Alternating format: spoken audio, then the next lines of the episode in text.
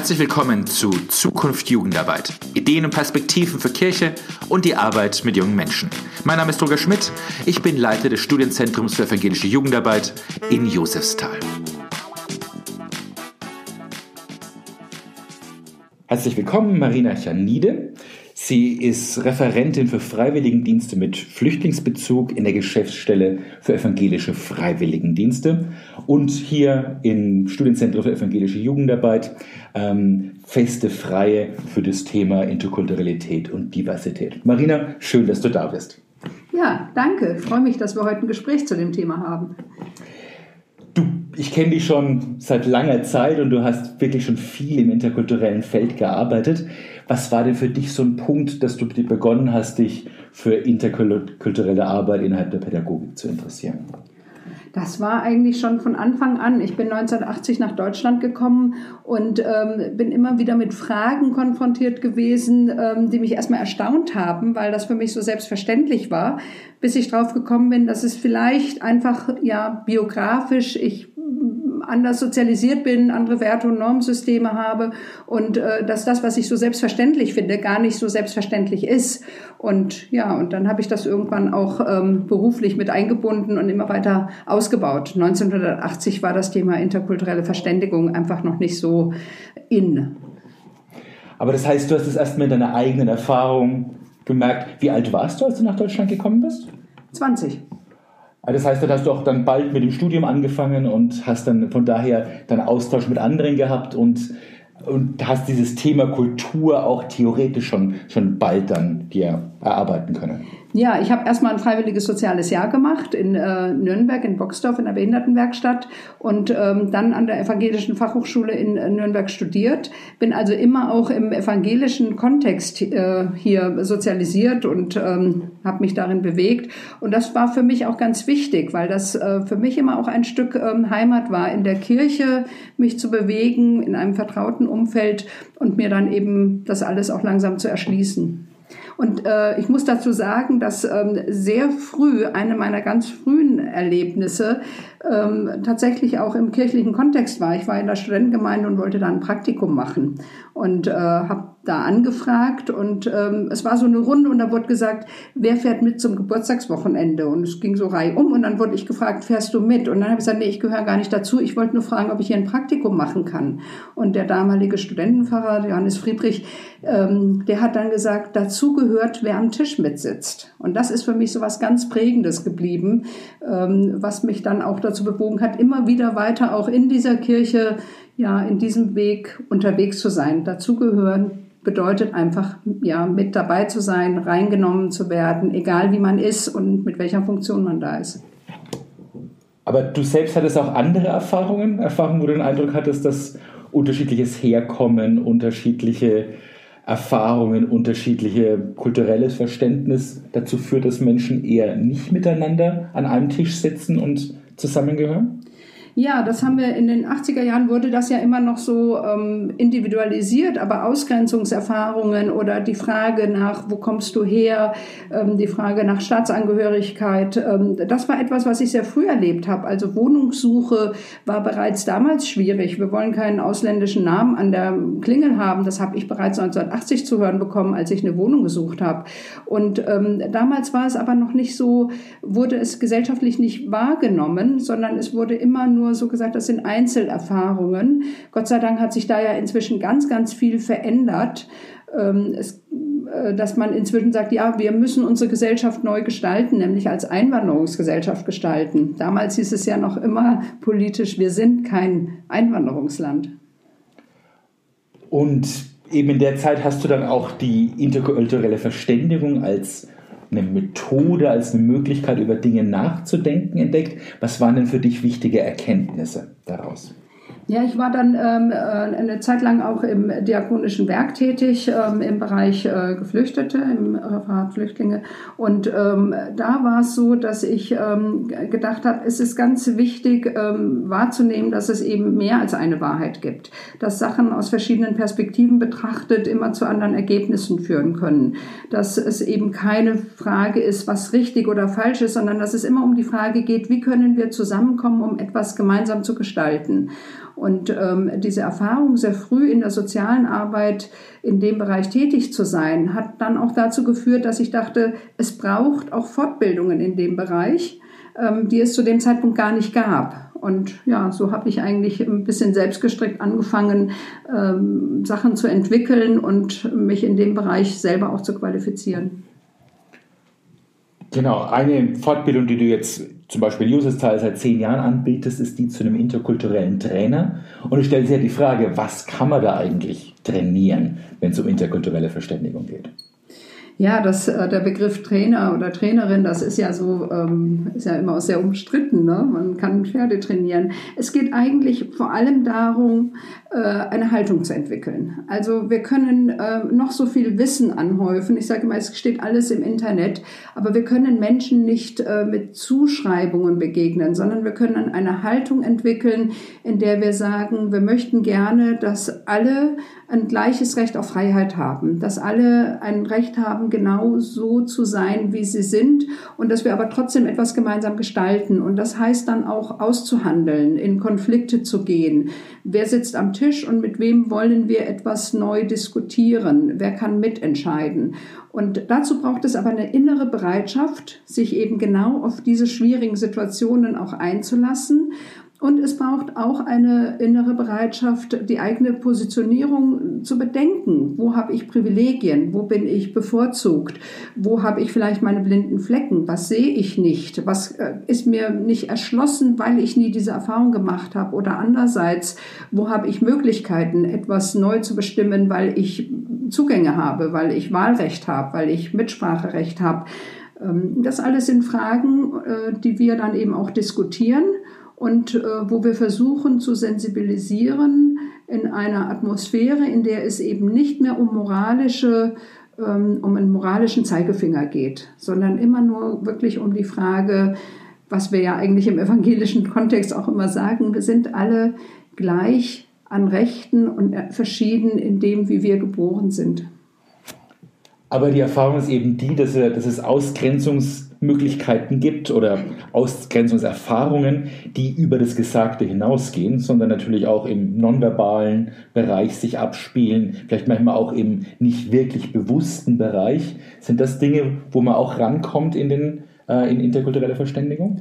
Ja, wir sind ja heutzutage an dem Punkt, dass wir kaum noch, also dass wir nicht nur Kultur verstehen als ähm, ja die Art und Weise, wie Menschen kommunizieren oder essen oder in einem sehr ähm, sehr statischen Kulturbegriff, sondern einfach in der Art, wie wir uns die Welt aneignen, wie wir ähm, in bestimmten Situationen reagieren und das ist immer auch kontextabhängig. Also der erweiterte Kulturbegriff geht ja gerade nicht von Nationalität aus oder ethnischer Zugehörigkeit, sondern sagt einfach ja, die, ähm, die Art und Weise, wie ich lebe, ist bestimmt von vielen Faktoren, ähm, von meinem Alter oder von ähm, meiner Berufstätigkeit und so weiter. Und da, äh, glaube ich, ähm, können wir mit ganz vielen anderen, die in dem Bereich ja auch tätig sind, uns zusammenschließen. Wir haben jetzt die große Inklusionsdiskussion und da wird oft der Fokus nur auf Menschen mit einer zugeschriebenen äh, Beeinträchtigung gelenkt. Aber Inklusion heißt einfach Teilhabe, nämlich von allen. Oder wir haben sehr lange das Thema Gender gehabt. Da hat man vor allem immer geschaut auf die ähm,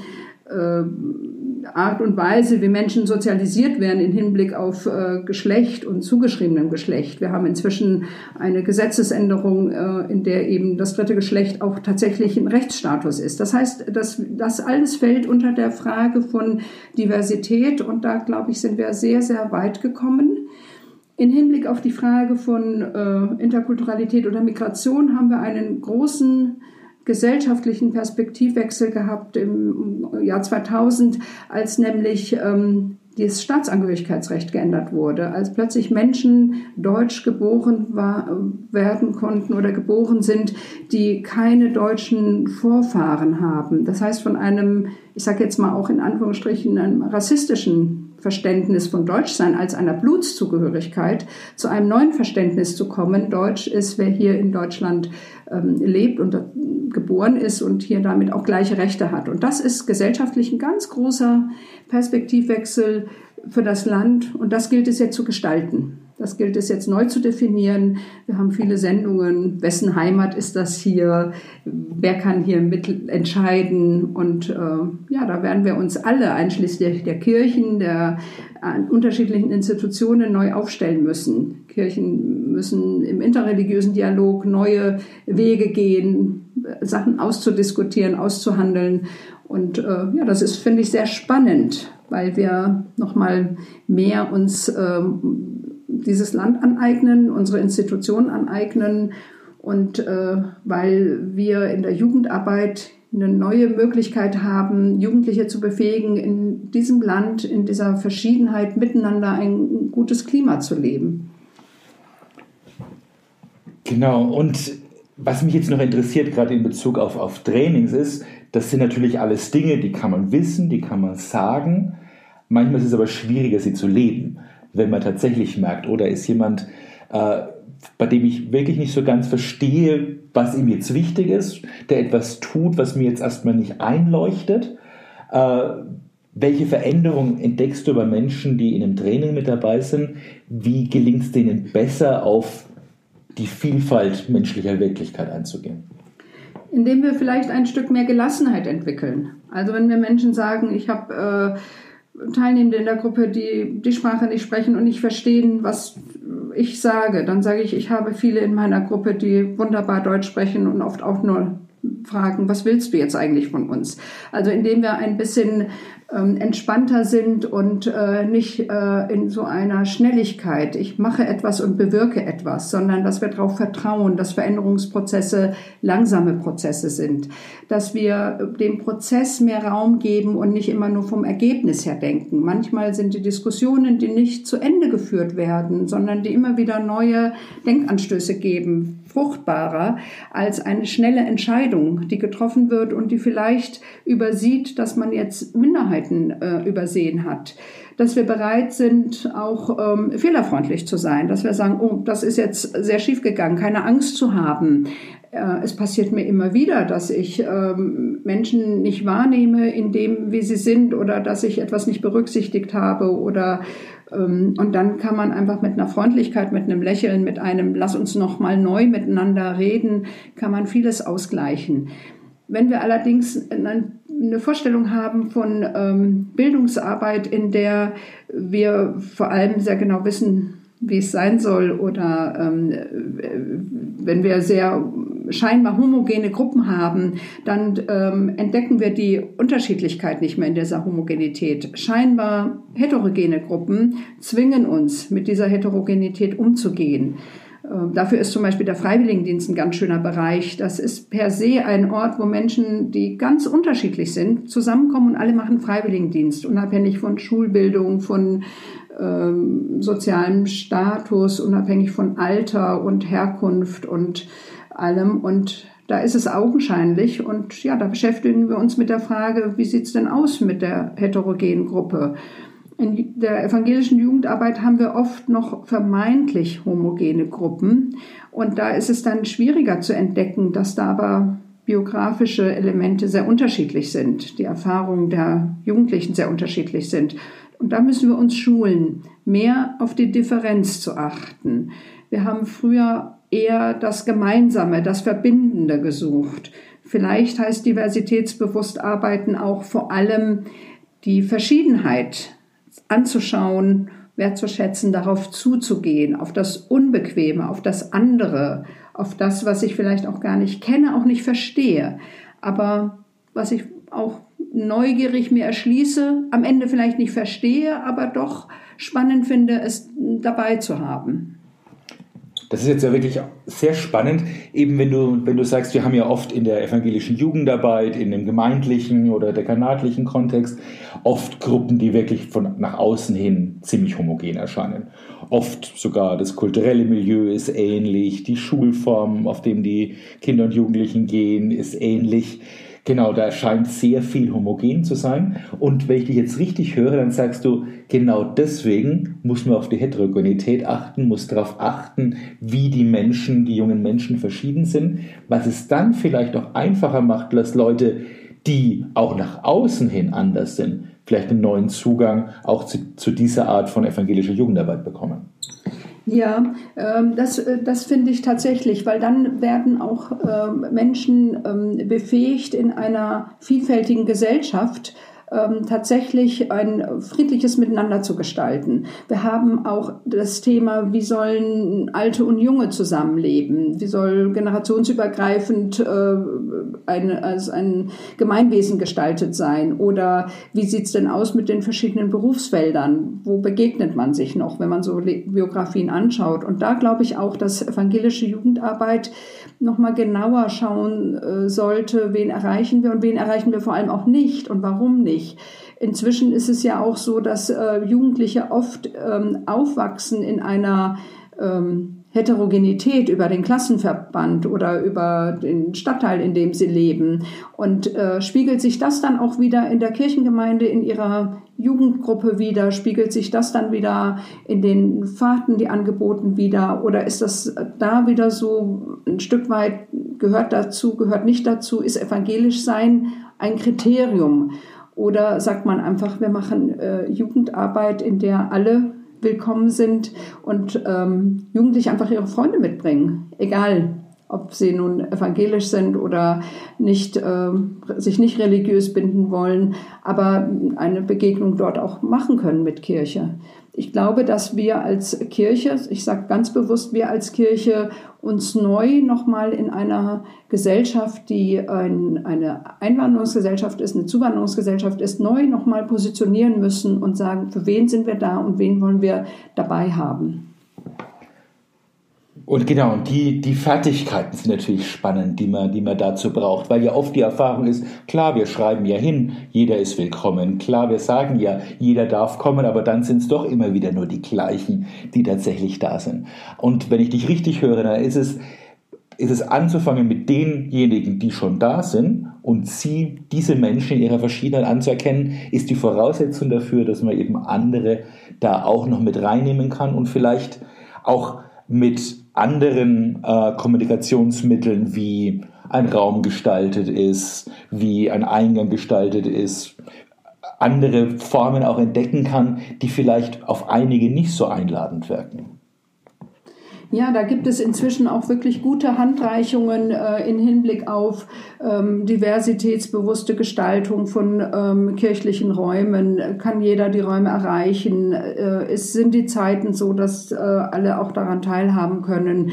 Sind die Angebote von den Kosten her so, dass äh, ja alle einfach auch einen Zugang haben, ohne sich gleich immer als die besondere Person outen zu müssen. Also äh, es ist die eine Frage äh, zu sagen, die Normalität ist äh, alles zu essen und wer isst jetzt was Besonderes? Wer möchte jetzt das eine essen? Oder dass man einfach alles abfragt. Also was ist denn die Normalität? Ist die Normalität divers zu sein, verschieden zu sein? Oder gibt es eine oft ähm, gar nicht sichtbare Normalität? Und dann müssen andere sagen, aber ich bin eben an dem Punkt anders. Wenn wir aber anerkennen, jeder Mensch möchte gerne gut essen und satt werden, dann ist, gibt es nicht mehr die Normalität dessen, was äh, die andere Person zu einem anderen macht. Und das haben wir wirklich in allen Gruppen inzwischen. Ähm, ein anderer Aspekt ist äh, die Frage auch, wer gestaltet diese Zugänge? Das ist ja auch eine ähm, ja auch homogene Gruppe. Es sind oft Mehrheitsangehörige, die einfach die Positionen haben, die die Stellen besetzt haben. Da gibt es ja inzwischen auch Urteile dazu. Auch zu fragen, wo können wir denn Menschen auch mit in unsere Gremien reinnehmen, die uns mal die Welt aus einem anderen Blickwinkel heraus ähm, definieren oder sagen, wie sie aus dem her aussieht das macht ganz viel aus und wir merken es erst dann, wenn es passiert ist. Ich habe äh, ja ganz oft die Erfahrung gemacht, dass ich ähm, manche Sachen gar nicht wahrgenommen habe, bis, bis es dann passiert ist. Und dann dachte ich, stimmt, ist mir bis jetzt gar nicht so aufgefallen, weil es so selbstverständlich war, dass es immer so sein wird. Und natürlich ist das eine große Diskussion darum auch, wenn du jetzt auch gesagt hast, so seit den, seit den 80er Jahren, wo du mit dem Thema intensiv arbeitest, da gab es ja immer wieder so Wellen, wo es auch starke Gruppen, rechtsradikale Gruppen gab, die gesagt haben, nein, so darf es eben nicht sein.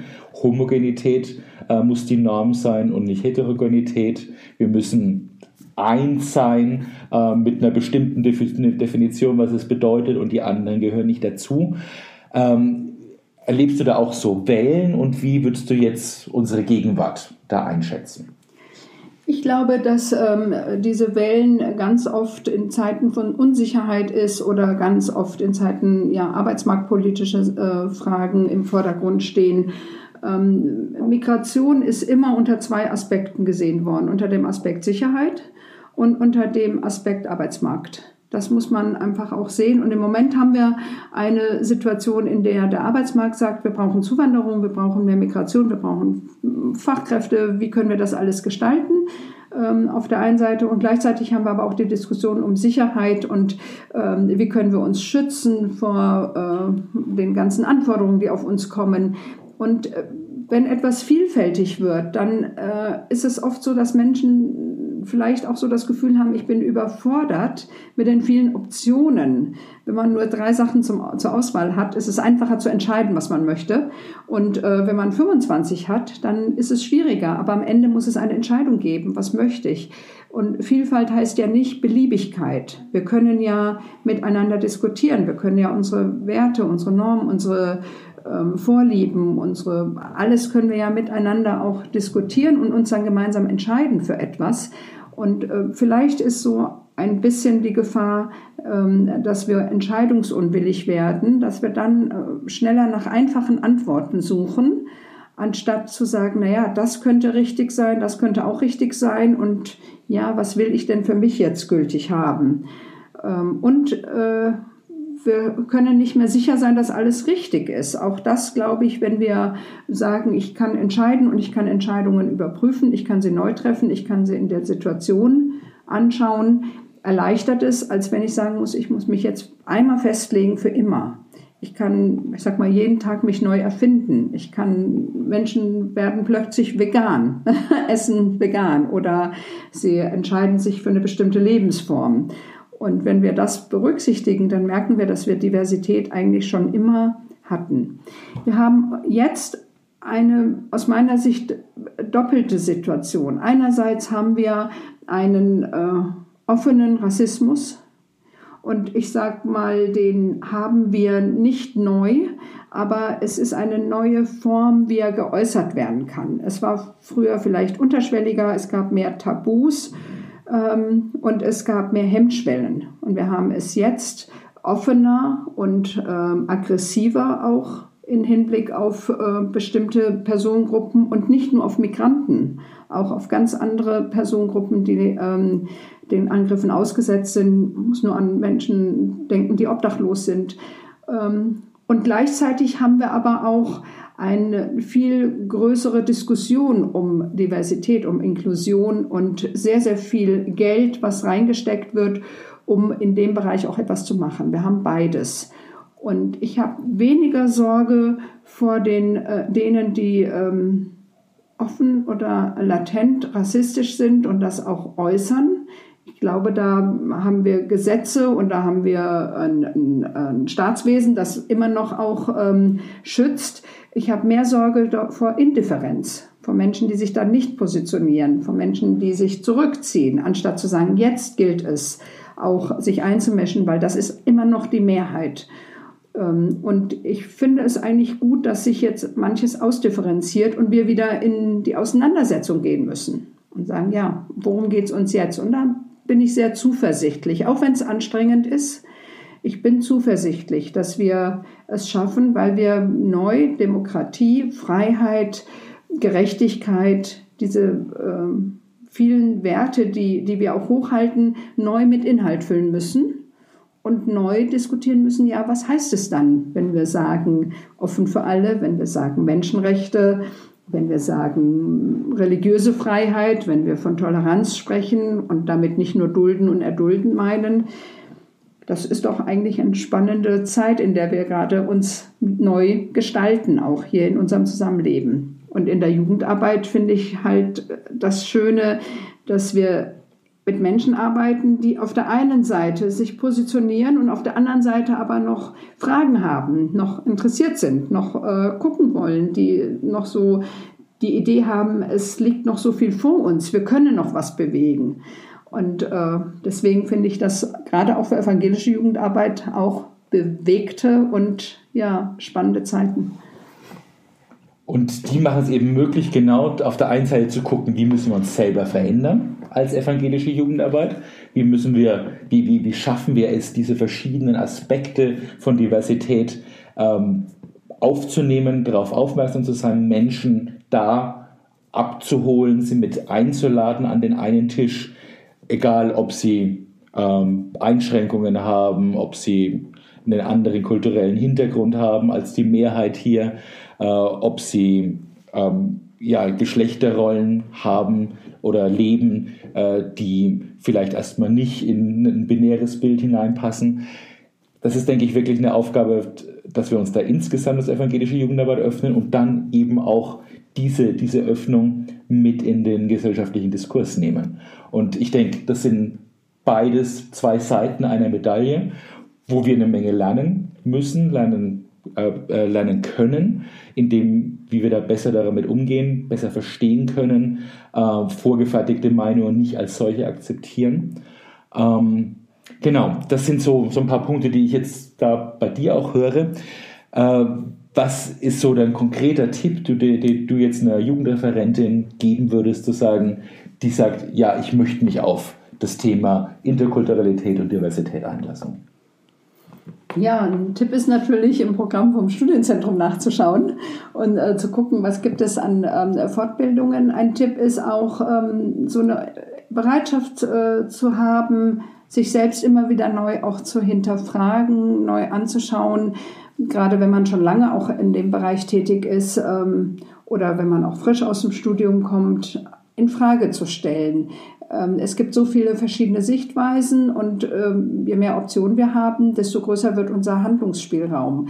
Wenn ich nur eine Möglichkeit habe, einen Tag mit Jugendlichen zu gestalten und dann stimmt das Wetter nicht und dann stimmen die Räumlichkeiten nicht und dann werden auch noch drei krank, ja, dann bin ich oft verzweifelt. Aber ich habe immer einen Plan B und einen Plan C. Das heißt, je größer meine Handlungsspielräume sind, desto vielfältiger, kann ich dann auch mit äh, Jugendlichen umgehen dazu braucht es wirklich eine neue, ein neues Selbstverständnis. Und ähm, als Tipp würde ich auch noch mal geben, dahin zu gehen, was unbekannt ist. Also wir gehen oft zu Veranstaltungen, wo wir uns selbst wieder bestätigen und vergewissern können. Wir gehen, wir lesen Sachen, die wir eigentlich schon kennen, aber gehen wir doch mal dahin, wo wir etwas ganz Neues kennenlernen und uns irritieren lassen, befremden lassen, wo wir nicht sofort eine Antwort auch selber bekommen. Wie mache ich das? Wo wir nicht ähm, nochmal zu unseren ganzen Kompetenzen, die wir haben, die nochmal verstärken, sondern neue dazu gewinnen.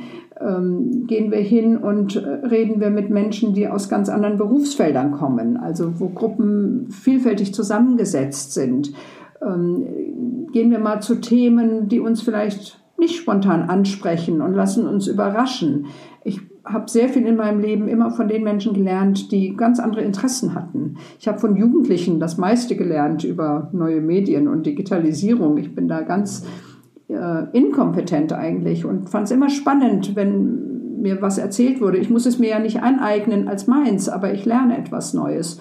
Und ähm, so, glaube ich, ähm, können wir immer auch beweglich bleiben und uns selber vielfältiger neu erfinden und ausweiten. Und da glaube ich, das nochmal perspektivisch, wir werden das Thema Diversität, Interreligiosität, ähm, den, den Stellenwert von Kirche und Religion in einer Gesellschaft war jetzt vor kurzem hat Steinmeier was dazu gesagt, welche Rolle spielt Religion in einer Demokratie? All diese Fragen ja mit Neugier und nicht mit Angst anzuschauen, hinzugehen und mitgestalten. Das ist so ein bisschen ja meine Hoffnung und auch äh, meine Leidenschaft. Ganz herzlichen Dank, Marina. Gerne. Das war Zukunft Jugendarbeit, der Podcast des Studienzentrums für evangelische Jugendarbeit in Josefsthal. Alle zwei Wochen gibt es eine neue Folge. Der Podcast lässt sich bei Apple Podcasts abonnieren und wo es sonst noch Podcasts gibt. Damit verpasst du dann keine Folge. Über Feedback freue ich mich sehr, am besten direkt an meine E-Mail rogerschmidt.josestal.de. Wenn es euch gefallen hat, schreibt eine Kritik und teilt den Podcast mit anderen. Tschüss und bis zum nächsten Mal.